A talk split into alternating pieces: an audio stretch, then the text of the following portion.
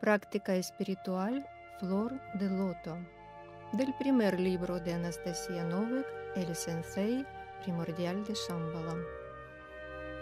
Esta práctica espiritual se llama Flor de Loto. Su sentido consiste en que la persona imagina que dentro de sí misma y aproximadamente en el plexo solar se planta una semilla de loto. Dicha semilla crece por cuenta de la fuerza del amor, formada por pensamientos positivos. De este modo, la persona controla el crecimiento de su flor y de manera deliberada suelta los pensamientos negativos, esos que dan vuelta dentro de la mente continuamente. ¿Y qué? ¿Acaso se está constantemente pensando en algo malo? preguntó Ruslan. Por supuesto, respondió Sensei. Analiza bien los pensamientos. Un ser humano presta demasiada atención a lo que representan las distintas situaciones internas de combate. Se acuerda de algo negativo del pasado, imagina que discuta con alguien, que debe demostrarle algo a alguien, ve cómo se engaña a alguien, cómo está a la defensiva, nota sus enfermedades, la preocupación por la posesión de sus bienes y así sucesivamente. Es decir, constantemente mantiene una imagen negativa del conjunto de sus pensamientos. Y aquí, la persona especialmente bajo su control interno se libera de todos estos malos pensamientos. Y cuanto más a menudo se mantenga una imagen positiva, más rápido crece la semilla del amor. Primero la persona imagina que esta semilla germina y aparece un tallo pequeñito. Más adelante comienza a crecer. En su tallo aparecen las hojitas y luego de un pequeño brote nace la flor. Y por último, ante una mayor fuerza de amor propuesta por alimentarle, el brote se convertirá en una flor de loto. Al principio el loto es dorado, mas a medida que crece, su color se convierte en un blanco deslumbrante. ¿Cuánto tiempo se necesita para germinar? Le pregunté. Para cada persona es diferente. Para una primera serán años para que crezca. Para una segunda serán meses. Para una tercera serán días. Y para una cuarta necesitará solo un instante. Todo depende del deseo de la persona y cómo va a esforzarse. Es necesario no solamente cultivar esta flor, sino también constantemente apoyarla con la fuerza del amor, para que no se marchite y no muera. Esta sensación constante de cultivo de la persona lleva en un nivel subconsciente, o más preciso, a un nivel de conciencia más alejada del control consciente. Cuanto más la persona alimente con amor a esta pequeña flor, es decir, mentalmente cuidarla con ternura, estimarla y protegerla de los efectos negativos que la rodean, la flor crecerá más. Esta flor se alimenta de la energía del amor, insisto. Se trata de la energía interna del amor y cuanto más permanezca una persona en un estado de amor hacia todo el mundo y hacia todo lo que le rodea, la flor se hará más grande. Y si una persona empieza a enfadarse, la flor se debilita. O si se pone furiosa, la flor se enferma y se marchita. Entonces, será necesario hacer el máximo esfuerzo para reconstruirla.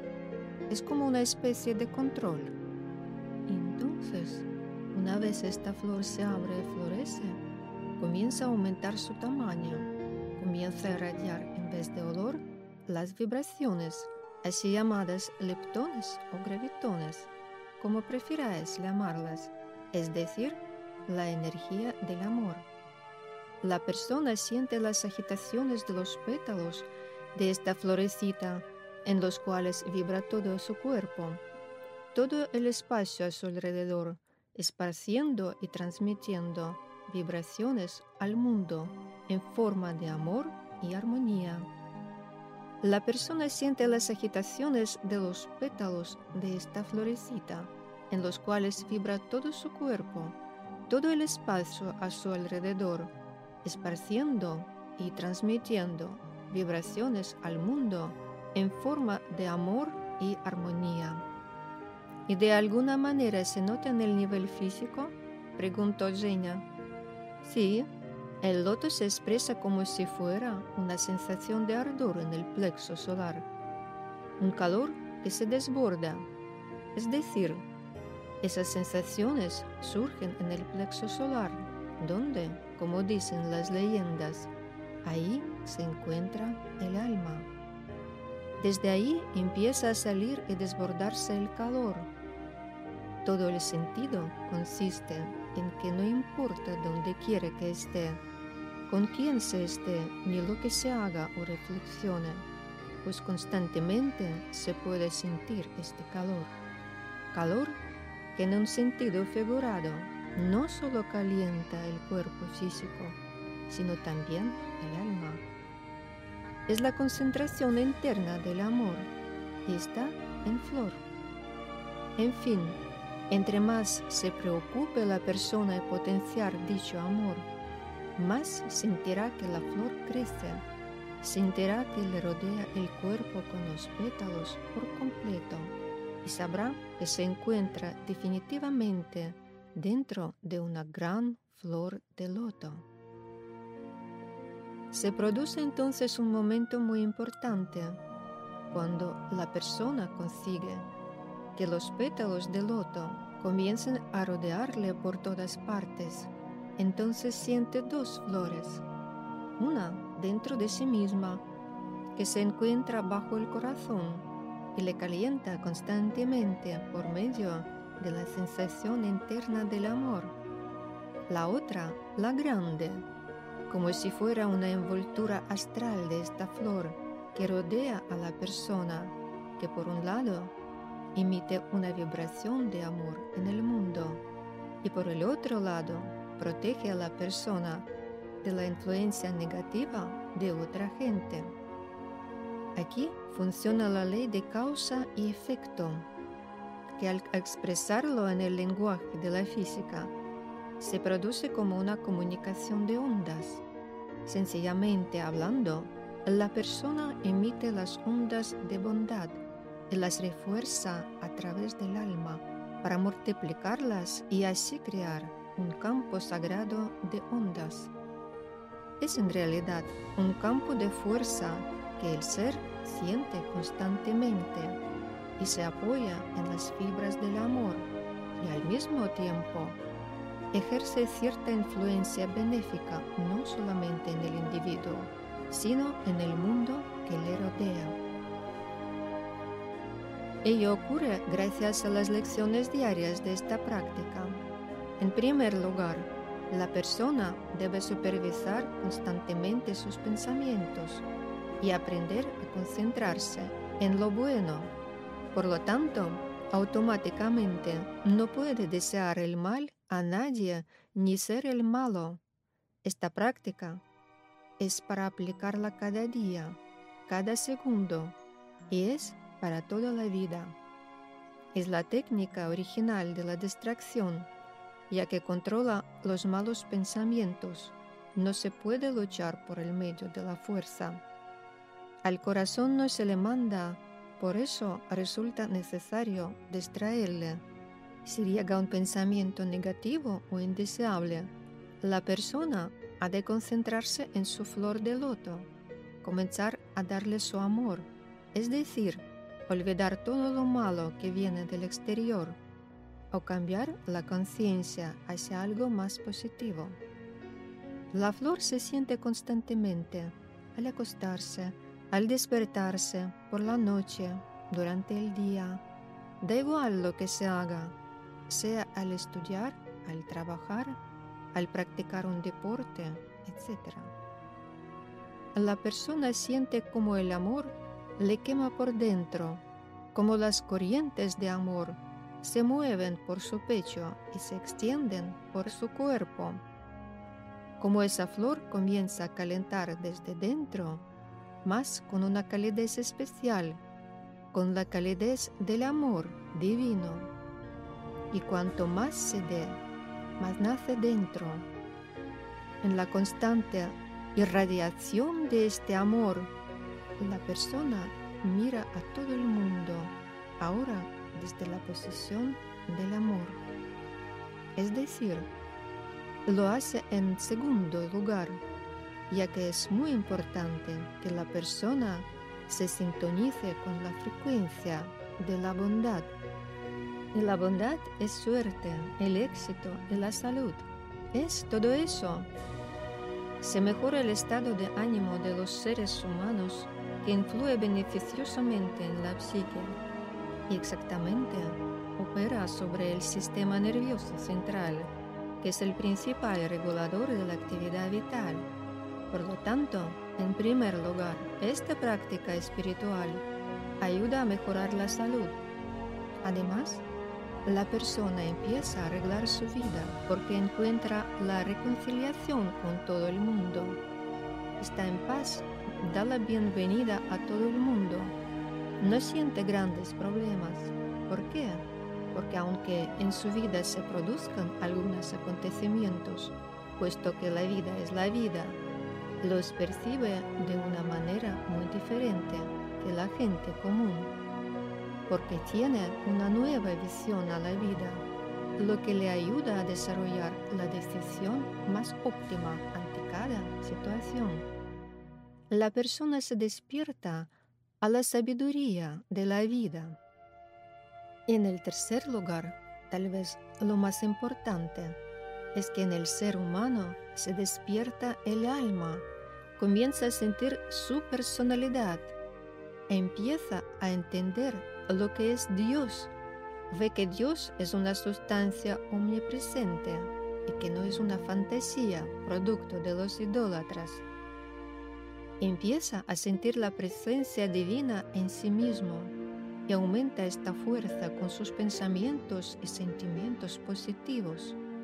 No se siente nunca más solo en este mundo porque Dios está dentro y junto a sí y siente su presencia real. Hay un refrán que dice, quien está en el amor es aquel que está con Dios y Dios está con él porque Dios es el amor mismo. También resulta muy importante que la persona empiece a sentir el aura de la flor que se encuentra tanto adentro como alrededor suyo. ¿Y cómo se siente el aura alrededor del cuerpo? preguntó Stas. Con el tiempo se ve esta vibración alrededor en forma de una luz tenue. El aire se hace más brillante y más transparente y los colores del mundo alrededor se hacen más vivos para la vista. Y más asombroso aún es que todo el mundo comienza a notar estas transformaciones. Hay un dicho popular que dice, la persona irradia, brilla. Eso es el resplandor de este campo de ondas generado por el amor dentro de la misma persona. La gente alrededor también empieza a sentir este campo. Se alegran de tener a esta persona cerca. También comienzan a sentir una alegría y una emoción interior. Muchas personas se recuperan, hasta se encuentran mejor hasta su presencia, no importa enfermos que estén. Deja entrar a Dios en tu corazón esta práctica espiritual loto ha sido utilizada desde el principio de los tiempos. En la antigüedad se creía que loto da luz a los dioses. En lotos nace el Dios, en el sentido que la esencia divina, el alma, se despierta en la flor de loto, en la armonía y el amor que se hallan dentro de sí. Una vez la persona se preocupa todo el tiempo por su flor, entonces controla constantemente sus pensamientos y sentimientos para que la flor de loto no se marchite. Entonces, ¿es ahí realmente donde crece la flor de verdad? Preguntó sorprendido Slavik. No, la flor material naturalmente no existe allí. Es algo parecido a la fantasía.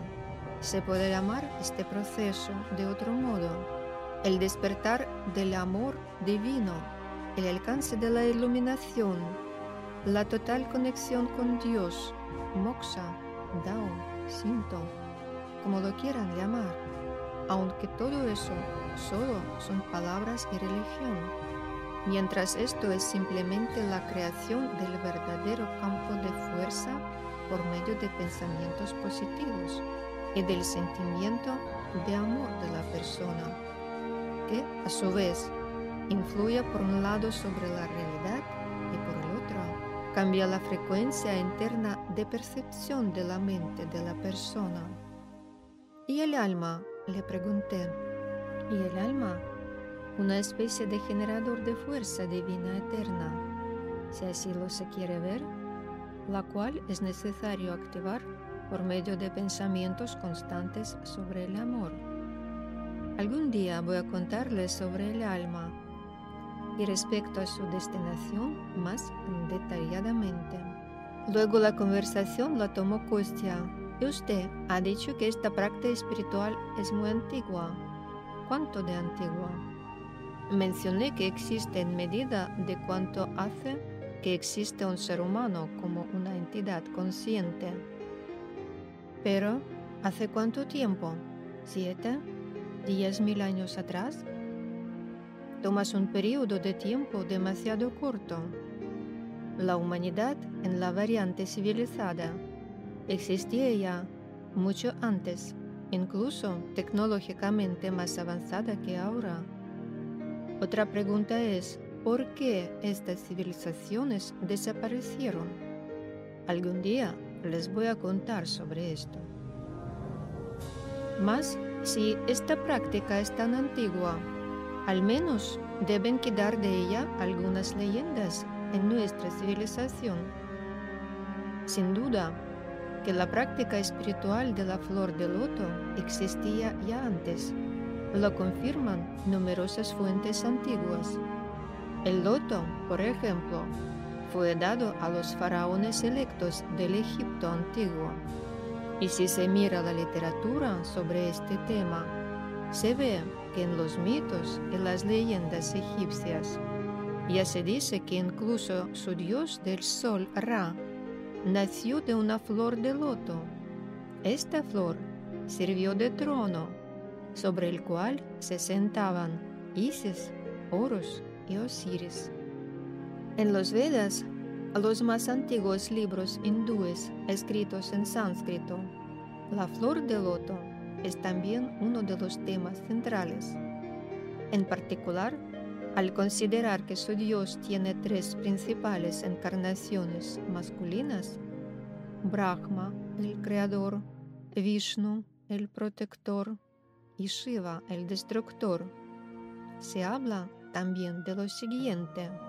Del cuerpo de Vishnu apareció un gigantesco loto de oro, en el cual se encontraba el nacido de loto, creador Brahma. Creció entonces la flor de loto de oro de mil pétalos y junto con él creció el universo. En China, hasta ahora, igual en la India, esta flor representa la pureza y la castidad, las mejores cualidades humanas y aspiraciones de la gente se asociaban con la flor de loto.